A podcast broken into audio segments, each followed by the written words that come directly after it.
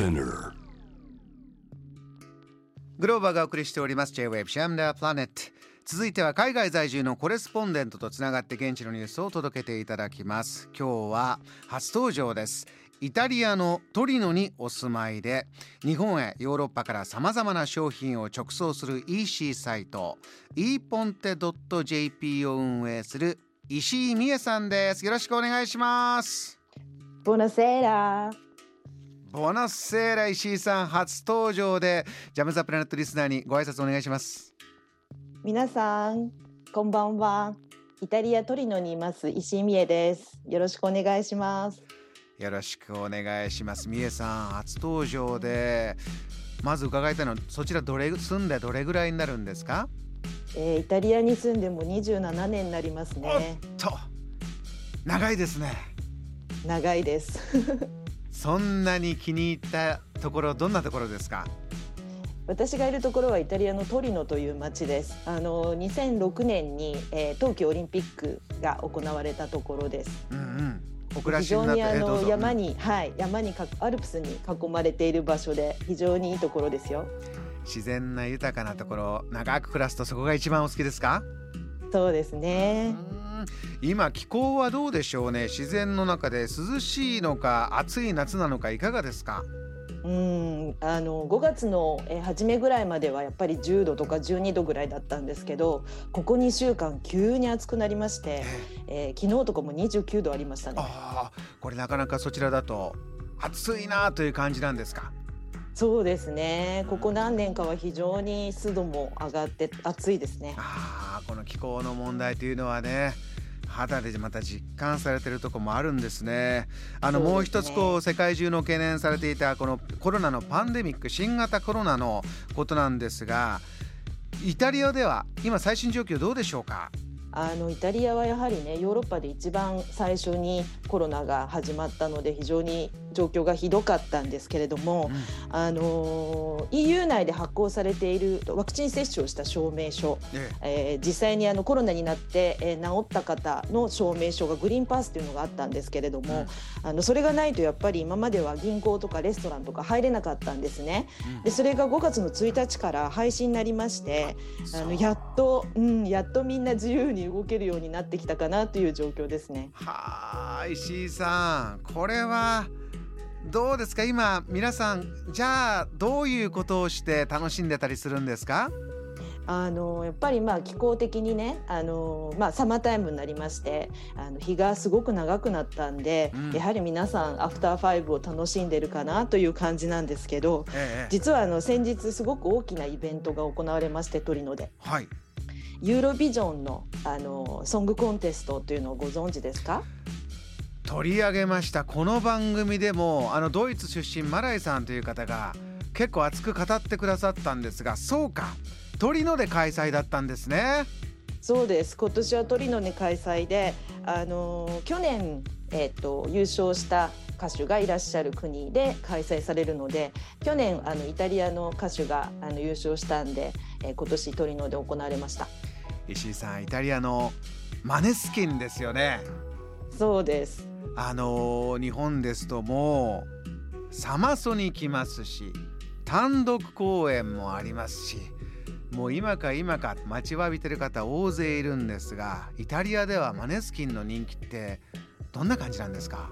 あのすごく人気ですよ。あの彼らってまだ本当に若いのにそれこそローマの街でねうん。あの演奏してたような子たちなんですね。で彼ら、えっと、イタリアの X ファクターに出演しましてはいでそこで一気に有名になってうんでサンデモ音楽祭で、えー優勝したんですね去年。うんでその音楽祭で優勝すると、えーユーロビジョンに出場できるのででそれで去年出場したところあのユーロビジョンでも優勝するっていう、まあ、すごく非常に注目されているアーティストだと思います。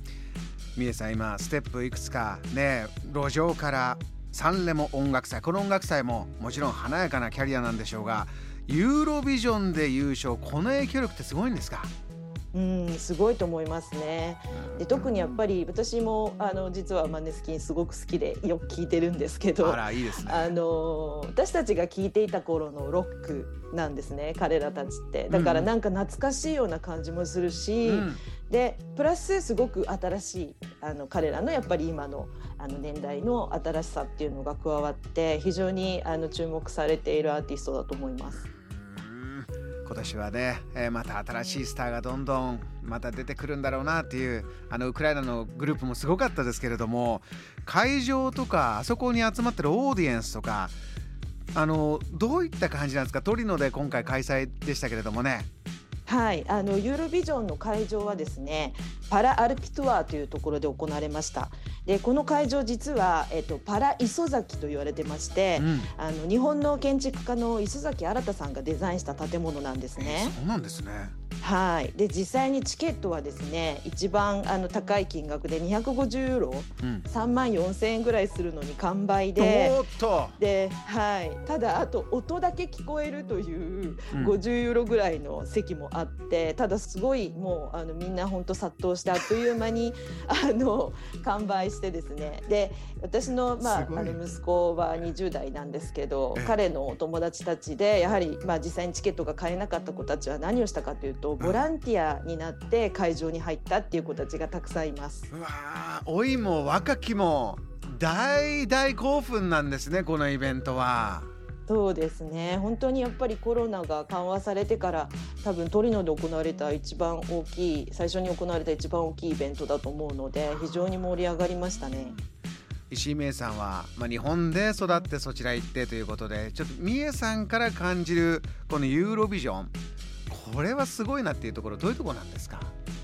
あのやっぱりまあその実際にはね各国のあの歌手の方たちが出ていて例えばイタリアで拝見していると他の国の歌手の人たちのことって実はあんまり知らないじゃないですか。うん、でも彼らの独特の例えば言葉だったりあの彼らの国の音楽というかそういうものに触れることができるんで非常にそのヨーロッパってあの本当にいろんなタイプのあの国がありますからあのそれがすごくこうねたった一回聴いてるだけでそういうことがこう音楽から感じられるっていうのは非常にあの皆さん、うん、楽しんであのテレビでも拝見されてる感じですね。ここで音楽で出会ってああいいなこういう国じゃあ遊び行こうかなということもたくさんあるんだと思いますが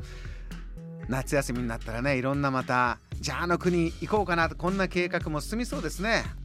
そうですねで実はイタリアってね6月の1週目で夏休みになっちゃうんですよ。でいつまでなんですか？9月の大体半ばぐらいまでなんで大体3か月。いいな そう夏休みになっちゃうんですね。であの実際に今は、まあ、その年度末なんでテストとかをしている時期ですけど、えーと、この6月1週目の最後の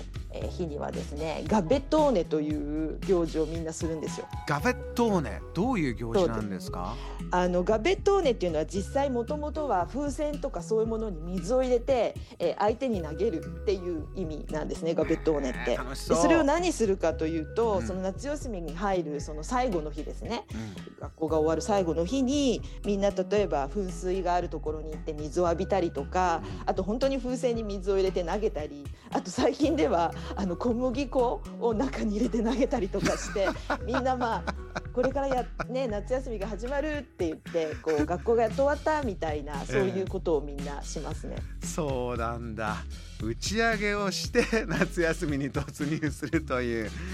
えー、終業式とはちょっと似ても似つかない面白い習慣ですね。ガベットをね、えー、これがあってもうすぐ3ヶ月近くの夏休みが始まる。そんなイタリアからお話伺いました。これもちろんコロナでなかなかできなかったんでしょうから。ねいい風景が見られそうですね。そうですね。やっとなんかすごく解放されて今年の夏はみんないろんなところに出かけるんじゃないかなと思います。わかりました、えー、ありがとうございます。またぜひお話聞かせてください。ありがとうございました。ありがとうございましたえー、今夜は初登場でした。イタリアのトリノにお住まい。日本へヨーロッパからさまざまな商品を直送する EC サイト。eponte.jp を運営する石井美恵さんにお話を伺いました。JAM The Planet.